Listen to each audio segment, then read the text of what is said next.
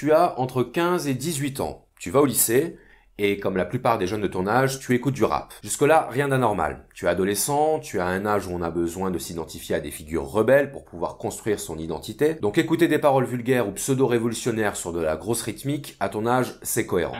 Seulement, voilà le problème. Tu écoutes du rap et à côté de ça, quand tu es en cours de français, tu t'emmerdes et tu trouves ça sans intérêt. La littérature, les figures de style, l'analyse de texte, tout ça, c'est pas ton truc. Et c'est là qu'il y a quelque chose qui ne va pas. Parce qu'aimer le rap et ne pas aimer le français, c'est pas compatible. Tu ne peux pas aimer le rap et ne pas t'intéresser au français. Parce que le rap, c'est du français. Le rap, c'est du langage, c'est le maniement des mots. C'est sculpter le verbe pour faire naître des images et des impressions. C'est le principe même de la poésie. Jouer sur les possibilités qu'offre la langue pour véhiculer des idées ou transmettre des émotions. Donc quand tu écoutes du rap, tu écoutes un texte qui a été précisément écrit pour produire tel effet à tel moment. Tu écoutes une œuvre littéraire. Et pour te convaincre, je me suis dit que le mieux, c'était de te le prouver dans cette vidéo. Je suis donc allé chercher 7 procédés littéraires dans les chansons d'une référence en matière de rap, Booba. Booba est sans doute l'un des rappeurs français les plus adeptes des figures littéraires. Quoi qu'on pense du personnage, le fait est qu'on trouve dans ses textes toute la panoplie des procédés littéraires qu'on étudie en français au lycée. Si après cette vidéo tu trouves toujours que l'étude du français n'a aucun intérêt quand on aime le rap, alors je suis désolé de te le dire, c'est que tu ne connais rien au rap. Donc voilà comment ça va se passer, je vais passer plusieurs extraits et on va analyser ensemble les procédés qu'ils contiennent. Tu es prêt? Alors, c'est parti. Alors, quel est le procédé utilisé ici? Si tu ne vois pas, demande-toi si tu as déjà vu des paroles avec des menottes au poignet. En effet, les paroles n'ont pas de poignet. Elles n'ont pas de poignet car elles n'ont pas de corps, car elles ne sont pas des personnes. La figure de style utilisée ici, c'est la personnification. C'est quand on décrit une chose en lui attribuant des caractéristiques humaines. Parler de paroles ayant les menottes, ça peut signifier que le message que transmet Booba fait l'objet d'une censure ou qu'on l'empêche de s'exprimer librement.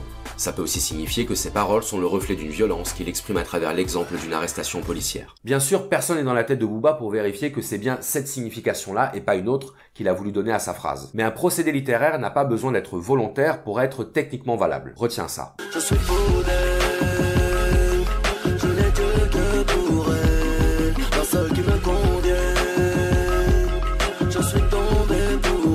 Si on écoute ce refrain sans faire attention, on pourrait croire que Booba parle tout simplement de la femme qu'il aime.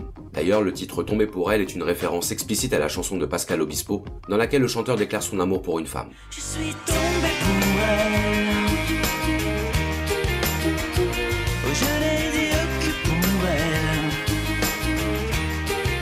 Mais en réalité, quand on écoute la première phrase du refrain, on s'aperçoit que Booba ne fait pas référence à une femme, mais à la rue. La rue fou, je suis C'est la rue qui est ici personnifiée. C'est donc l'amour de la rue qu'exprime Booba dans ce refrain, en jouant sur l'ambiguïté pour créer une image décalée et surprenante. Il y a une autre figure de style qui permet de s'exprimer à partir d'images, c'est la métaphore. La métaphore est une comparaison sans outil de comparaison. Elle consiste à remplacer ce dont on parle par autre chose afin de mettre en avant l'un de ses aspects. Exemple de métaphore. En comparant le cœur d'une femme à un coffre-fort, Booba souligne son caractère précieux. C'est une manière d'exprimer l'intensité de son attirance pour elle. De plus, en déclarant vouloir s'emparer de ce coffre-fort, Booba insinue qu'il veut séduire cette femme à la manière d'un cambrioleur ou d'un braqueur de banque, voler son cœur pour en être l'unique propriétaire. Tu trouves que ça va trop loin? Écoute bien.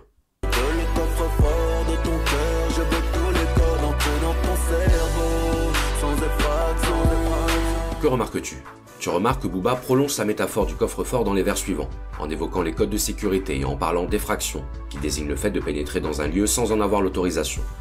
On appelle ça une métaphore filée. C'est une métaphore qui se poursuit sur plusieurs lignes. Personnification, comparaison, métaphore, toutes ces figures de style ont un trait en commun. Elles fonctionnent sur le principe de l'analogie. L'analogie, ça consiste à faire un parallèle avec une situation sans rapport, mais euh, qui a un rapport. Par exemple, si je te dis que le rap c'est de la boxe avec des rimes à la place des points, tu comprends l'idée. Tu sais très bien que le rap et la boxe, ça n'a rien à voir, mais tu saisis la comparaison. C'est ça une analogie. L'analogie est un procédé très efficace pour produire des images qui parlent à l'esprit.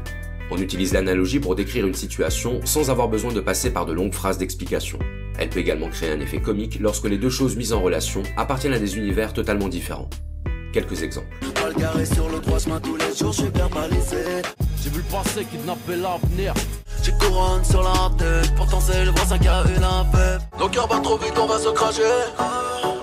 Il faut réduire la vitesse. Sont tous des collabos dans l'industrie, moi je suis dans le maquis. Dans le rap, il y a deux sortes de figures de style qu'on retrouve souvent en raison de leur efficacité. Les figures d'analogie, on vient d'en voir quelques-unes, et les figures d'opposition. Parmi les figures d'opposition, la plus connue est l'antithèse. L'antithèse, c'est lorsque l'auteur établit une opposition entre deux idées contraires. Les rappeurs ont souvent recours à ce procédé pour exprimer le fait qu'ils sont en révolte contre le monde, contre les règles ou les institutions. Chez Booba, ça peut donner ça par exemple.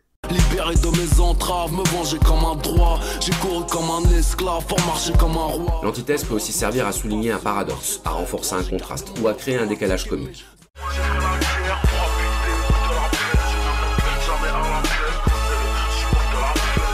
L'antithèse se marie très bien avec une autre figure de style qu'on appelle le parallélisme. Le parallélisme consiste à juxtaposer deux propositions ayant la même structure grammaticale. Exemple. Énervé dans le Easy, car fouetté dans le Mississippi. Le malheur est dans le béton, le bonheur est dans le pré. La vie d'un homme, la mort d'un enfant. pompe dans les mains, carabdo dans les pépés. C'est une manière de renforcer l'antithèse en créant une impression de répétition. C'est un procédé très utilisé dans la publicité parce qu'il permet de créer des formules slogans, des phrases qui nous restent dans la tête et qu'on n'arrive plus à effacer. Si Booba est devenu une sorte de chef d'orchestre de la punchline, ce n'est pas seulement en raison de son recours fréquent aux figures de style. C'est aussi grâce à son sens du rythme et de la musicalité des mots. Le rap de Booba est très axé sur les sonorités et la prononciation. On entend les mots davantage qu'on ne les comprend. C'est une caractéristique de la poésie. Le texte n'est pas simplement fait pour être lu, il est aussi fait pour être entendu. Le maniement des sons fait donc partie intégrante des procédés poétiques. Et parmi les procédés poétiques, il y en a un que tous les chanteurs ont l'obligation de connaître. C'est la diérèse. La diérèse, c'est le fait de prononcer diérèse au lieu de prononcer diérèse. C'est une manière d'étirer le mot pour gagner une syllabe dans le vers et respecter ainsi la rythmique. Et chez Booba, la diérèse, c'est récurrent. 15 dans le chargeur, 6 dans le barillet. Fais-moi manger, donne-moi ton cœur, je vais te marier. Tellement d'ennemis, si peu d'alliés. Mais les seuls qui m'entourent sont pratiquement tous faux alliés. Je décompresse au KOD, tu finis tes raviolis je suis dans le game, ton MC préféré passe sa vie au lit. J'ai pris les petits sentiers, quitté le chantier, haute scène, obscène, africain comme un anti. Dans chacun de ces extraits, on a l'impression que toutes les diarèses ont été voulues par Booba, comme si le mot plus long avait juste servi de prétexte pour étirer les autres. Le jeu sur les sonorités, on le retrouve aussi dans ce qu'on appelle la paronomase. La paronomase, c'est le fait d'utiliser des mots proches au niveau sonore pour créer une impression de fluidité ou de répétition. Là encore, l'idée est qu'on peut transmettre plus de choses par le son des mots que par leur sens. Par exemple, peux pas rivaliser, on va te dévaliser te déraciner, te décalciner. Tu m'en sache que nos pères, je me sers et j'observe. Imprime nos rimes sur le ring au bulldozer. Portuaire et la rivage, le paysage est mortuaire. En banlieue, mesdames, messieurs, on fait dans la camel sportswear. Un autre procédé qui consiste à jouer sur le son des mots, c'est l'allitération. L'allitération, c'est la répétition d'un même son consonne, comme dans ce célèbre vers de Racine. Pour qui sont ces serpents qui sifflent sur vos têtes? Le son S est répété pour suggérer phonétiquement le sifflement du serpent. Chez Booba, ça pourra donner Regarde les nuages, voler ma Sans qu'on s'en aperçoive, Booba a inséré une allitération dans ces deux vers. Le son de la lettre V se répète, comme pour mieux suggérer l'idée du vent qui porterait la plume. Le son vient ici renforcer l'idée exprimée dans les paroles. Encore une fois, la question n'est pas de savoir si Booba utilise ces procédés volontairement ou inconsciemment. La question est de savoir si ces procédés sont bel et bien présents dans ses textes. Et la réponse est oui.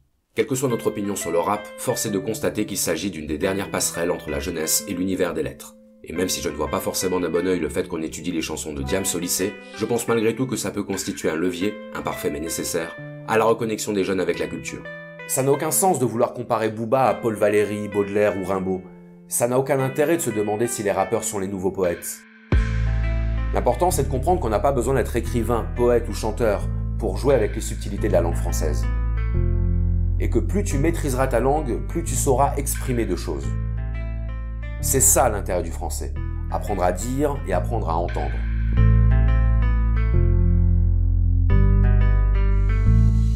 Merci d'avoir suivi cet épisode, abonnez-vous et partagez la vidéo si elle vous a plu. N'oubliez pas de vous abonner à la page Facebook, le précepteur, et un grand merci à tous ceux qui me soutiennent sur Tipeee. Vous me donnez du courage et de la motivation. Je vous dis à bientôt pour un prochain épisode.